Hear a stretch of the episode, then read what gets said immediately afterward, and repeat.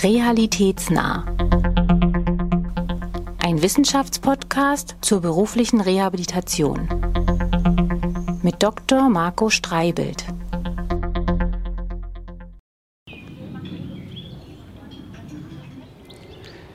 Sehr geehrte Damen und Herren, liebe Zuhörenden, ich begrüße Sie zu einer neuen Folge von Realitätsnah, unserem Wissenschaftspodcast der Deutschen Rentenversicherung Bund.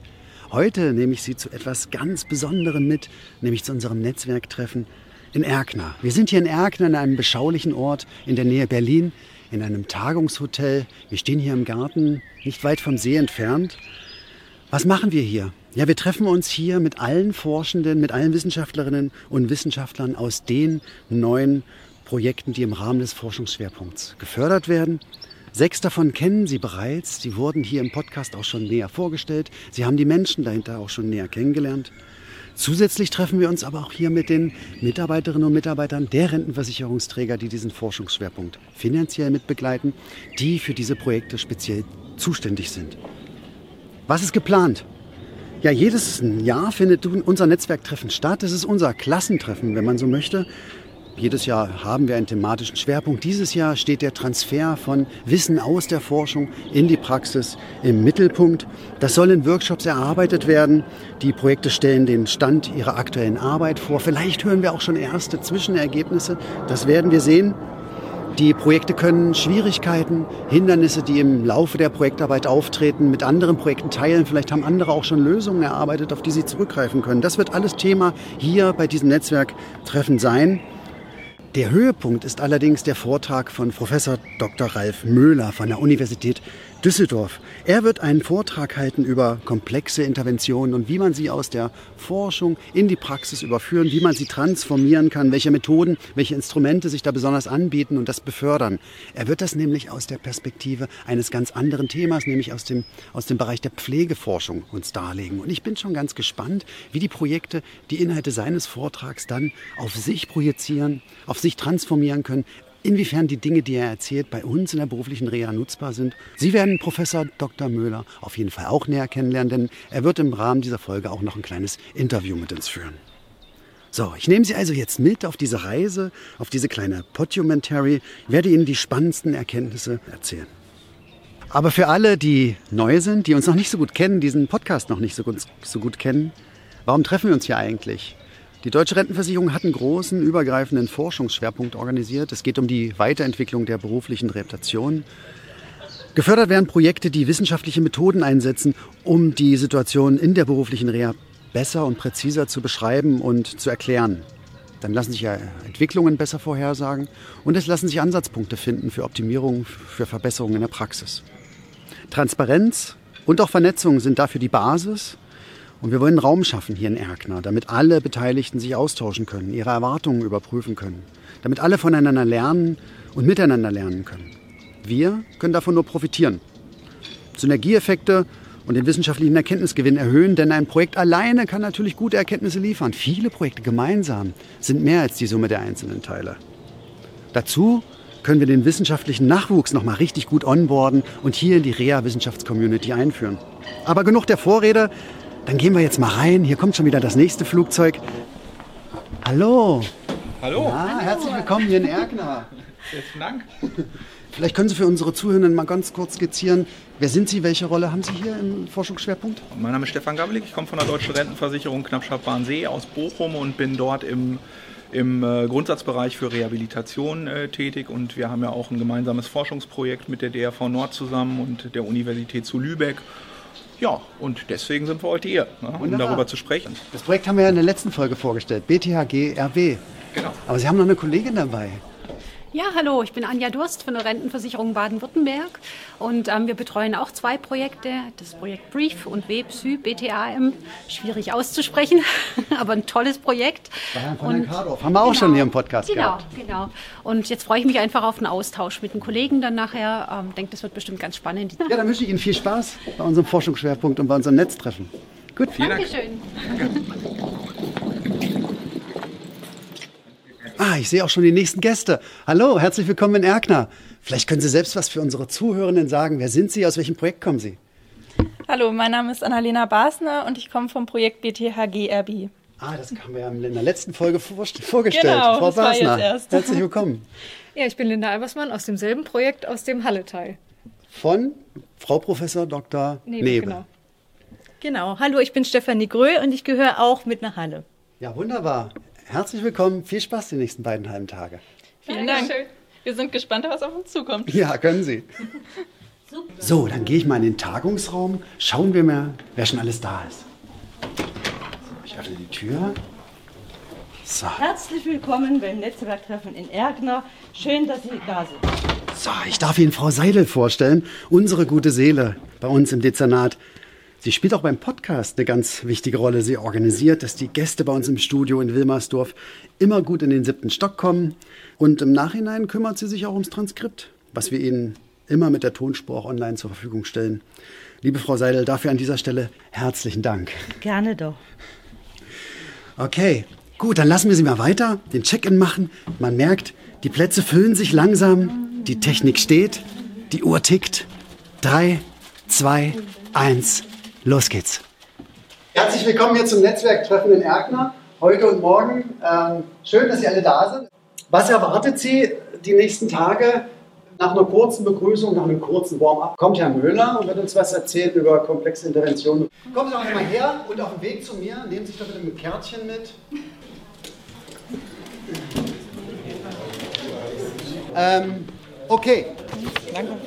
Ganz kurz. Der Zettel dient dazu, dass Sie jetzt mal hier im Raum rumlaufen können und sich mal überlegen können, äh, was erwarte ich mir eigentlich von diesem Treffen. So. Ich würde Sie alle bitten, nacheinander kurz zu erzählen. Wenn ich ein Song wäre, dann wäre ich der und der Song. Vielleicht können Sie ihn summen oder singen, aber das ist nicht Pflicht. Wie geht's Ihnen gerade? Das wollen wir wissen. Und äh, dann, was erwarten Sie sich von diesen Treffen? Das, erzählen Sie bitte, was auf Ihrer Karte steht und wir werden die dann anpinnen, sodass wir dann zumindest die Erwartungen und Wünsche hier haben. Die Songs, die müssen wir nicht aufschreiben. Gut. Dann, ich mache einfach den Anfang. Ja, ne? Okay, wenn ich ein Song wäre, dann wäre ich In the summertime when the weather's und so weiter.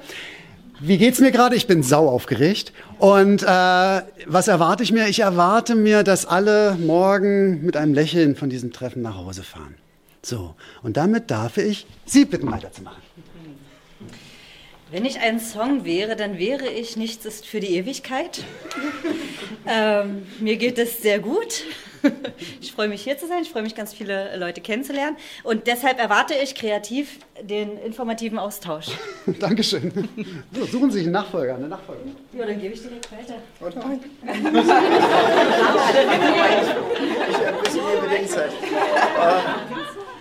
Wenn ich ein Song wäre, dann äh, irgendwas von Ahab. Ähm, langsamer, komplexer Funeral Doom, was auch immer das bedeutet. Ähm, mir geht's gut, ich bin ein bisschen müde äh, und gerade unnötig unter Druck gesetzt worden. Vielen Dank. ähm, und ich erwarte, ich hoffe mir ähm, einfach spannende erste Einblicke in Ergebnisse. Okay. Ja, ähm, wenn ich ein Song wäre, würde ich mir natürlich auch hoffen, dass ich auch gehört werde und entsprechende Fans bekommen würde. Ja, das ist klar. Ja, wenn ich ein Song wäre, dann wäre ich äh, Ich und mein Holz. Weil ich den unglaublich lustig finde und immer gute Laune kriege, wenn ich den höre. Jetzt, wo ich gerade wieder drüber nachdenke, freue ich mich auch sehr. Das heißt, es geht mir gut und ich freue mich also auf viele nette neue Kontakte und maximalen Erkenntnisgewinn. Aber kommen wir zu etwas Fachlichem. Ich darf begrüßen Herrn Professor Möhler. Aber Herr Möhler, vielleicht was alle interessieren würde, und das frage ich im Podcast ja auch immer alle, wenn Sie jetzt auf so einer Fachtagung sind und Sie so, sollen sich anderen Menschen vorstellen, wie würden Sie das tun? Ralf Möhler, äh, wie schon genannt. Ähm, ich bin Pflegewissenschaftler und äh, Krankenpfleger und habe einen Schwerpunkt im Bereich Entwicklung und Evaluation komplexer Interventionen. Und das bringt mich dann immer zu die unter oder in die unterschiedlichsten äh, fachlichen Kontexte und ich finde es immer ganz spannend. Der Herr Möhler wird uns auch nach dem Vortrag nicht sofort verlassen, aber wir werden auch gemeinsam noch die Workshops besuchen, Herr Möhler. Aber lange Rede, kurzer Sinn. Vielen, vielen Dank. The floor is yours und hier ist der Präsenter. Dankeschön. Komplexe Intervention ist das Thema und dann habe ich ähm, das Thema bekommen, wie gelingt die Transformation. Also ähm, die Transformation heißt ja, wie bringen wir das das Ganze in die Praxis, in die Versorgung, in die Breite. So habe ich es interpretiert. Und ähm, dann habe ich mir überlegt, naja, komplexe Interventionen. Ich glaube, wir brauchen nicht lange diskutieren, dass Reha durchaus diverse Quellen von Komplexität hat. Unterschiedliche Akteure, Akteurinnen, unterschiedliche Professionen, beziehungsweise im besten Fall ein komplett interprofessionelles Team. Allein das ist auch nicht immer einfach, allein schon was die Fachsprache angeht, was die verschiedenen Kulturen angeht. Und dann machen wir das ja oder machen Sie das ja letztendlich auch immer noch für einzelne Personen. Und die wollen ja auch was. Die haben persönliche Ziele, die haben einen Kontext, die haben einen äh, Background, der sich ja irgendwie auch darin wiederfinden muss. Das heißt, selbst wenn sie die anderen Dinge schon geschafft haben, wenn sie sich als Team einig sind, dann müssen sie auch noch ihr Gegenüber in irgendeiner Art und Weise so einbinden, dass sie das in einer Art und Weise tun, dass er sie tatsächlich sich darin auch wiederfindet, sich unterstützt fühlt, mitarbeiten kann, aber eben auch das bekommt, was er will, selbst wenn es vielleicht nicht ganz das ist, was sie für das Beste halten. Man muss irgendwie den Leuten ja sagen, was sie machen sollen. Und das ist das, was als Beschreibung zwingend nötig ist. Aber Wissen führt noch nicht zur Verhaltensänderung. Der kluge Mensch, der weniger Schokolade essen will, legt sich Strategien zur Verhaltensänderung zurecht. Und das ist aber dann schon ein Punkt, der mehr ist als nur Wissensvermittlung. Und Verhaltensänderung, wenn Sie an Versorgungsprozesse denken, ist eben nicht so was Simples wie ich esse jetzt mal nächstes Jahr ein bisschen weniger Schokolade. Da müssen Sie alle Individuen adressieren, da müssen Sie das Setting, die Einrichtungen, die verschiedenen Berufsgruppen adressieren. Sie müssen möglicherweise die Kostenträger und Kostenträgerinnen adressieren, die irgendwie vielleicht Geld auswirken sollen oder nicht. Und am Ende muss es eben auch noch funktionieren und natürlich auch den Patienten, die Patientin oder Klienten betreffen. Weil bei komplexen Interventionen hängt eben auch viel zusammen. Ähm, und wenn das eine nicht richtig funktioniert, funktioniert vielleicht auch das andere nicht richtig. Eben den Mechanismus der Intervention und eben auch, wie dieser Mechanismus im Kontext des Settings oder des Feldes, in dem Sie arbeiten wollen, funktioniert. Das hier, das habe ich Ihnen eingekringelt, das ist die, aus der Sicht dieser Studie, wo es um frühe berufliche Wiedereingliederung geht, die sagen, Hoffnung ist die treibende Kraft. Es geht nicht nur darum, der Arbeitsplatz muss stimmen. Es geht nicht nur darum, ähm, ähm, Zeiten müssen stimmen. Es geht nicht nur darum, der Betrieb muss unterstützen. Am Ende des Tages geht es darum, der Betroffene braucht die Hoffnung, dass er oder sie es wieder hinbekommt, in Anführungszeichen, in dem beruflichen Kontext, aus dem er kommt, in den er zurück soll oder will. Es muss ein Umfeld geben, was dieses Zurückkommen für den Betroffenen erleichtert. Aber die treibende Kraft, der Motor dieses Wirkmechanismus ist, dass der Betroffene die Hoffnung hat, es hinzukriegen. Das ist der springende Punkt. Die Leute müssen in irgendeiner Art und Weise kognitiv, psychisch, emotional an den Punkt kommen, dass sie sagen, ich kann das schaffen. Und wenn Sie sich jetzt überlegen, gehen wir mal in einen ganz anderen Kontext, wenn Sie mal zum Arzt müssen und es ist mehr als einfach nur ein Rezept und Sie kriegen zehn Dinge von Ihrem Arzt oder von Ihrer Ärztin gesagt und sobald Sie aus der Tür raus sind, wie viel kennen Sie? Wie viel wissen Sie noch von den zehn Dingen? Zwei. Das ist eine gute Schätzung. Also ich weiß, es ist sicher individuell, aber ich behaupte mal, kaum einer wird wirklich noch alle zehn wissen. Und warum soll das, wenn Sie eine Intervention in Teams, in Kontexten, in Einrichtungen, in komplexen, sektorenübergreifenden Aspekten implementieren wollen, wieso soll das da anders sein? Und es ist häufig ein Trugschluss, das erlebe ich ganz oft, da sagt, wir implementieren doch, das ist doch alles da. Da müssen Sie hinschauen, was kommt an? Weil das ist das Relevante. Sie können nicht sagen, ich habe doch alles gemacht, Wissen ist doch da, Sie müssen es nur nehmen. So, Menschen sind keine Automaten und Organisationen sind erst recht keine Automaten. Implementierung von Prozess- und Verhaltensveränderungen mittel- bis langfristig ist immer, immer, immer schwierig, egal wie perfekt Sie, perfekt Sie implementieren. Und dann noch Implementierung, Adaption. Wie viel Implementierungsdosis brauchen Sie, damit es am Ende wirklich überall da, wo es ankommen soll, ankommen.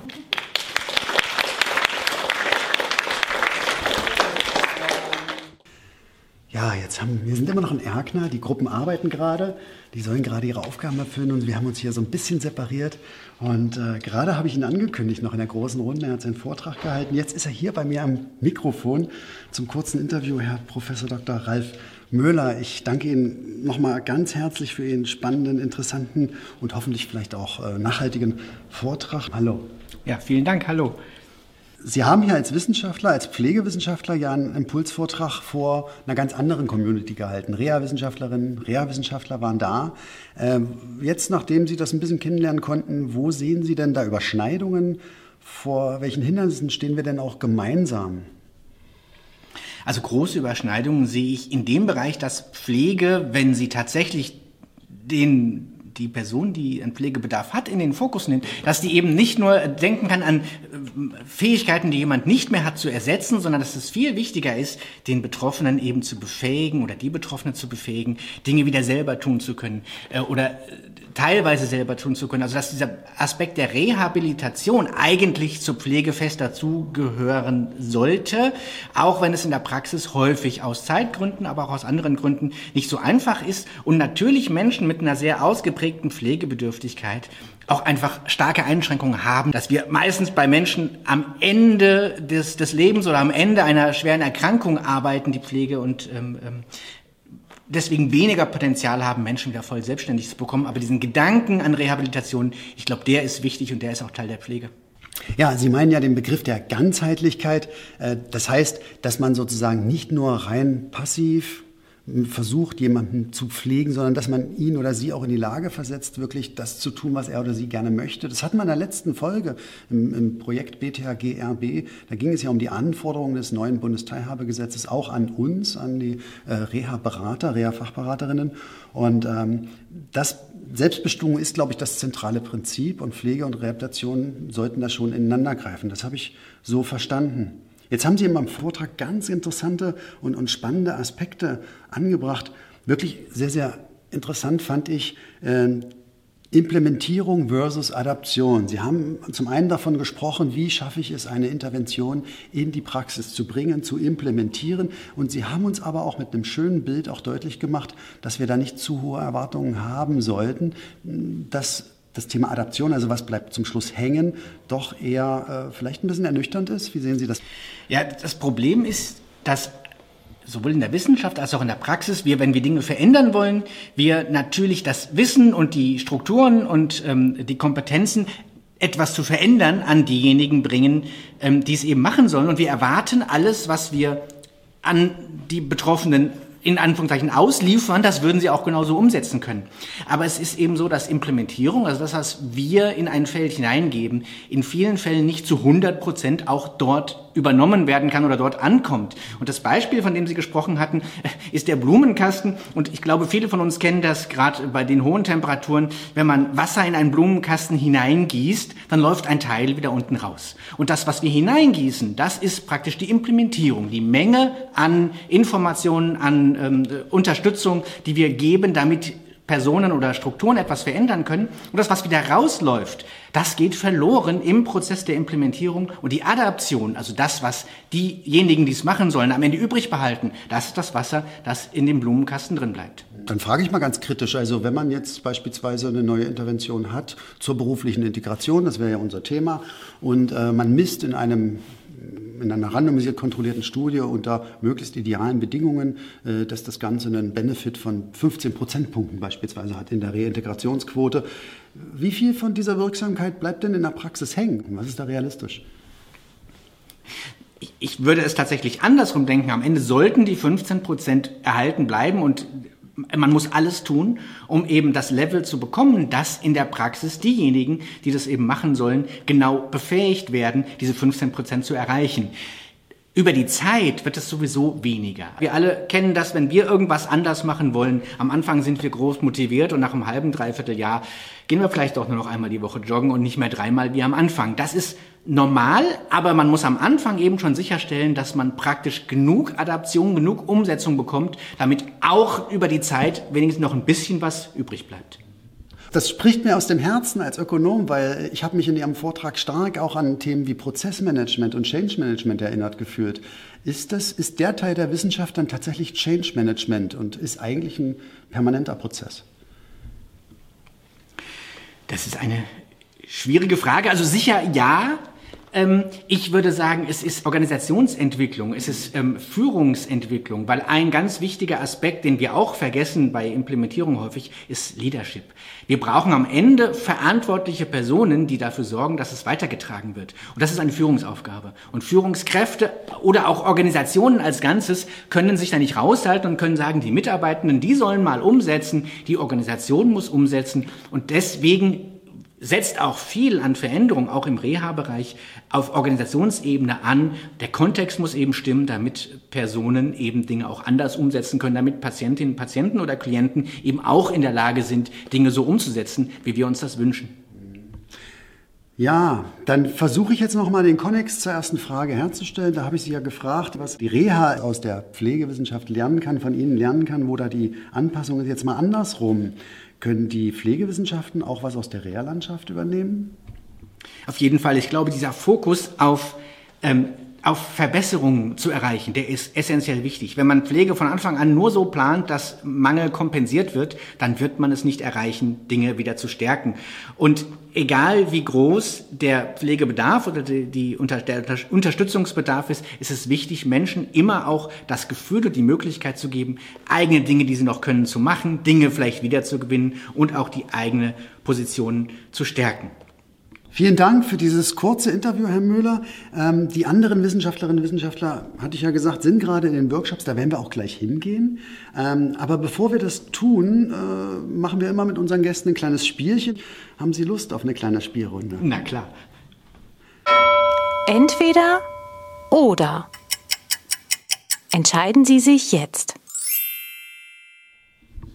Also, Herr Müller, entweder unter Wasser atmen oder fliegen können auch fliegen können. Da muss ich gar nicht lange überlegen, weil, äh, also abgesehen davon, dass ich mir das Gefühl grandios vorstelle, den Wind um sich herum in der Luft ohne Grenzen äh, zu sein und man kann weit gucken, man ist über dem Horizont, fliegen können. Okay, danke schön. Dann entweder unsichtbar sein oder Gedanken lesen. Oh, spannende Frage. Ich finde Gedankenlesen schwierig, weil Gedankenlesen macht mehr mit den anderen als mit einem selbst, weil man irgendwie immer ja das Gegenüber, wenn es das weiß, ja irgendwie weiß, was man tut. Von daher, unsichtbar sein ist auch nicht optimal, aber auf jeden Fall besser Gedanken lesen möchte ich nicht. das könnte ja auch schwierig werden für sich, für einen selbst. Gut, die letzte Frage. Entweder auf Social Media oder auf alle Suchmaschinen verzichten müssen. Social Media brauche ich nicht. Nee. Sind Sie auch gar nicht unterwegs? Nee, tatsächlich nicht. Ja, Herr Müller, ähm, dann vielen, vielen Dank erstmal dafür und dann lassen Sie uns mal gemeinsam in die Workshops gehen. So, Herr Müller, wir sind jetzt hier vor dem ersten Workshop-Raum. Wir werden jetzt die erste Gruppe besuchen, müssen wir ein bisschen leise reingehen. Bin mal gespannt, was die gerade diskutieren und ob sie uns brauchen. Die alle mittragen. Was soll das für ein Tool sein? Ja, da sind wir sehr gespannt. wir haben jetzt gerade sehr viele Ideen. Also die, die erste Zeit war äh, tatsächlich dadurch geprägt, dass wir halt Ideen gesammelt haben. Jetzt kommen wir in die Systematik, um zu schauen, was eignet sich, was lässt sich wirklich gut umsetzen, geben eine Feedback-Schleife an die Beteiligten zurück, dass sie das auch nochmal kommentieren können. Und dann schauen wir uns natürlich an, ähm, ist das denn in der Restlaufzeit des Projektes noch umsetzbar? Ja, genau. Haben Sie da Beispiele, was Sie gerade für Ideen entwickeln? Ja, also ähm, es reicht von ganz kleinen Dingen wie zum Beispiel ein Feedback per Brief, äh, wo denn der einzelne Rehabilitant gelandet ist in dem Verlauf, ähm, zurück an die LMR. Also wir haben viele Ah, das war gerade äh, Frau Professorin Choi, die da gesprochen hat, aus dem Projekt Reha Roots. Die werden wir auch noch in einer Folge unseres Podcasts hören. Und äh, da war gerade das spezielle Thema dieser Projekte die Schnittstellen. Die Schnittstellen zwischen verschiedenen Leistungsarten und zwischen verschiedenen Stakeholdern. Ich bin gespannt, was da rauskommt. So, jetzt kommt die größte Gruppe. Das sind Projekte auch mit unterschiedlichsten Standorten. Zwei Projekte, die hier drin waren, haben wir schon gehört. Einmal live beim Reha-Kolloquium Herrn Professor von Kardorf mit seinem Projekt zu den Menschen mit psychischen Erkrankungen und das Projekt BTHG-RB in unserer Blind Date-Folge. Ein Projekt, ein Brief, mit, ein großes Projekt mit zwei Standorten, werden wir erst noch hören. Ich bin gespannt, wie die Diskussion läuft. Lasst uns mal reingehen. Es gibt neue Anforderungen und äh, was können wir vielleicht besser machen am Ende, ne? gemeinsam mit den Kolleginnen und Kollegen. Ja. Ich glaube, diesen Anspruch, glaube, diesen Anspruch haben wir ja alle gemeinsam, das zu entwickeln. Also wir haben die partizipativ Workshops, es gibt Delphi-Befragungen. ähm, Experten, Fokusgruppen und ähnliches. Ähm, kann es sein, dass es aber auch ein Denkfehler unsererseits ist? Jedenfalls ist es bei uns so. Wir haben sechs Zukunftswerkstätten. Wir laden ausgewählte PraxispartnerInnen zu uns ein und dann erarbeiten wir gemeinsam Papiere. Ich frage mich, wie kommen diese Papiere von uns, die wir gemeinsam entwickelt haben, aber dann doch stärker wieder in die Praxis? Vielleicht sollten wir auch tatsächlich mal vor Ort dann schulen und ins Gespräch und tatsächlich im Setting der beratenden Person. Also das würde ich mir wünschen, weil im Moment ist es doch eher eine, eine, eine einseitige Sache. Ne? Die, wir laden gezielt ein. Vielleicht müssen wir uns noch mehr aufmachen und hingehen. Okay, last but not least die letzte Gruppe mit den Themen Sozialarbeiter und Sozialarbeiterinnen. So, jetzt gehen wir mal raus. Die treffen sich nämlich draußen im Garten. Eine Herausforderung ist auch ähm, räumliche Verteilung oder wie sagt man? Mhm. Ja. Räumliche Distanz oder so. Mhm. Ja. Wir brauchen gleich einen riesen Metaplan ja. um unsere Ideen. Jede der drei Gruppen hat was vorbereitet, habe ich gesehen. Wer möchte denn äh, beginnen? Ähm, wir haben eigentlich damit gestartet, erstmal uns auf den aktuellen Stand zu bringen. Wie sind unsere Projekte überhaupt und wie weit sind wir und wie ist die Implementation in den eigenen Projekten? Und ähm, sind dann dabei zu dem Entschluss gekommen, ähm, dass wir alle irgendwie Instrumente entwickeln, die für Beratende sind. Äh, das sind unterschiedliche Akteure, ob das jetzt ähm, in den BCZ ist, ob das BH-Fachberatende sind. Aber es sind ähm, immer Beratende und ähm, das ist so das, was uns vereint. Und wir sind dann aber auch relativ schnell dazu gekommen, dass es äh, eine Lücke gibt und wir irgendwie gucken müssen, wie bekommen wir die Ergebnisse in die Praxis, wie kriegen wir die Ergebnisse so runtergebrochen, dass alle äh, damit arbeiten können, dass auch die AkteurInnen, die keinen wissenschaftlichen Hintergrund haben, die vielleicht äh, keinen juristischen Hintergrund haben, die mit den Gesetzestexten nicht so sehr viel anfangen können wie die JuristInnen in unserem Projekt beispielsweise, mit den Ergebnissen arbeiten können. Gut, dann die zweite Gruppe. Wir haben ja hier die zweite Gruppe, die sich mit Ergebnistransfer auseinandersetzt. Wir haben eigentlich in allen drei Projekten festgestellt, dass wir Handlungsempfehlungen entwickeln sollen ähm, über förderliche und hinderliche Faktoren in der beruflichen Reha. Und äh, da müssen wir natürlich einrichtungsspezifisch gucken. Also es gibt natürlich verschiedene Formen, die die berufliche Reha anbieten, ob jetzt RPK oder BFW oder BTZ. Und ähm, für die soziale Arbeit dann müsste man auch nach ähm, curricularen äh, Bausteinen gucken für das Studium der sozialen Arbeit. Ähm, Kommunikationswege bzw. Medium ist als Bereich quasi dann die Öffentlichkeitsarbeit für uns wichtig und da als Weg zum Beispiel Fachtagungen, Kongresse und ähnliches. Ähm, als Medien haben wir natürlich Informationsmaterialien, Flyer, Poster. Diese wichtig, dass die dann ähm, AkteurInnen spezifisch sind, also dann für die einzelnen AkteurInnen passend ähm, ja, aufbereitet sind. Herausforderungen sehen wir ähnlich wie bei der ersten Gruppe, vor allem ähm, ja, bei der Implementierung.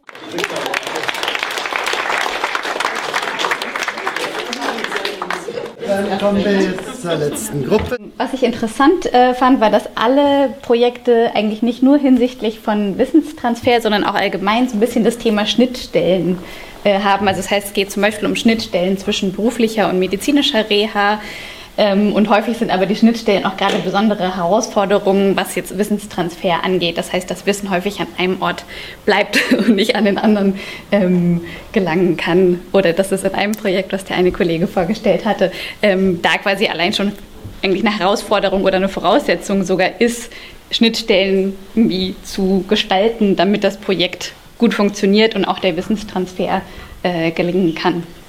Wie implementiert man, wie schafft man den Wissenstransfer, die Transferierungen? Und ähm, uns ist aufgefallen, auch in den Gesprächen, dass Netzwerke zwischen Leistungserbringern häufig sehr gut gestaltet sind. Also wenn eine Person in einer medizinischen Reha anbelangt ist und die Einrichtung oder die Erbringer zwischeneinander vernetzt sind, dann ist die Wahrscheinlichkeit auch höher, dass da ein Transfer stattfindet. Das war für uns dann praktisch die Erfahrung, ähm, es ist sinnvoll, auf Netzwerke auch zwischen Leistungserbringern zu schauen, dass man hier dieses Wissen transferiert und hier ansetzt, Netzwerke schaffen zu können. Weil es eben häufig eigentlich viel Wissen schon da ist in der Praxis, auf das wir ja als Forschende auch irgendwie zurückgreifen oder das ja auch Thema unserer Forschung ist, aber eben nicht überall alles wissen und von daher teilweise irgendwie auch Ansinn der Forschung sein kann, diese Netzwerke irgendwie zu verstärken, um halt eben Wissenstransfer ähm, zu ermöglichen. Der nächste Punkt mit Peer-to-Peer-Forscher. Damit ist gemeint, dass wir natürlich auch gerne quasi voneinander lernen möchten und irgendwie zum Beispiel Sachen, die gut funktioniert haben, die nicht so gut funktionieren, aneinander weitergeben können oder an andere ähm, ForscherInnen, was natürlich ein Stück weit auch einfach durch wissenschaftliche Publikationen äh, entstehen kann, aber eben häufig auch leichter durch Austausch, so wie hier ja schon, schon fast ein Fazit eigentlich, was wir dann am Ende ziehen konnten, ist, dass der Wissenstransfer an verschiedenen Stellen zu verschiedenen Zeitpunkten stattfindet. Also es ist ein sehr komplexes Thema.